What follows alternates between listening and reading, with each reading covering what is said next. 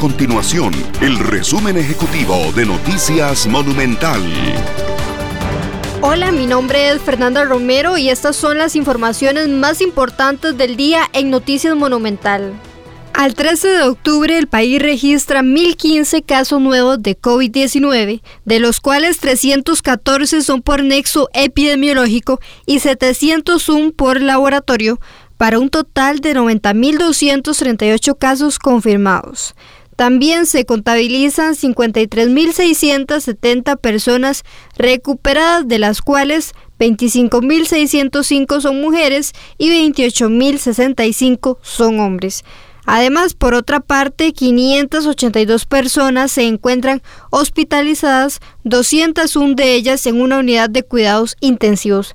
Para hoy se reportan 16 lamentables fallecimientos y en total ya se contabilizan 1.124 muertes relacionadas con COVID-19.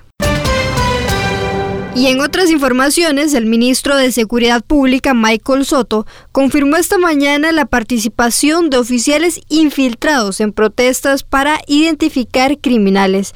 Sin embargo, rechazó que hayan instado los acontecimientos violentos. Estas y otras informaciones usted las puede encontrar en nuestro sitio web www.monumental.co.cr. Nuestro compromiso es mantener a Costa Rica informada.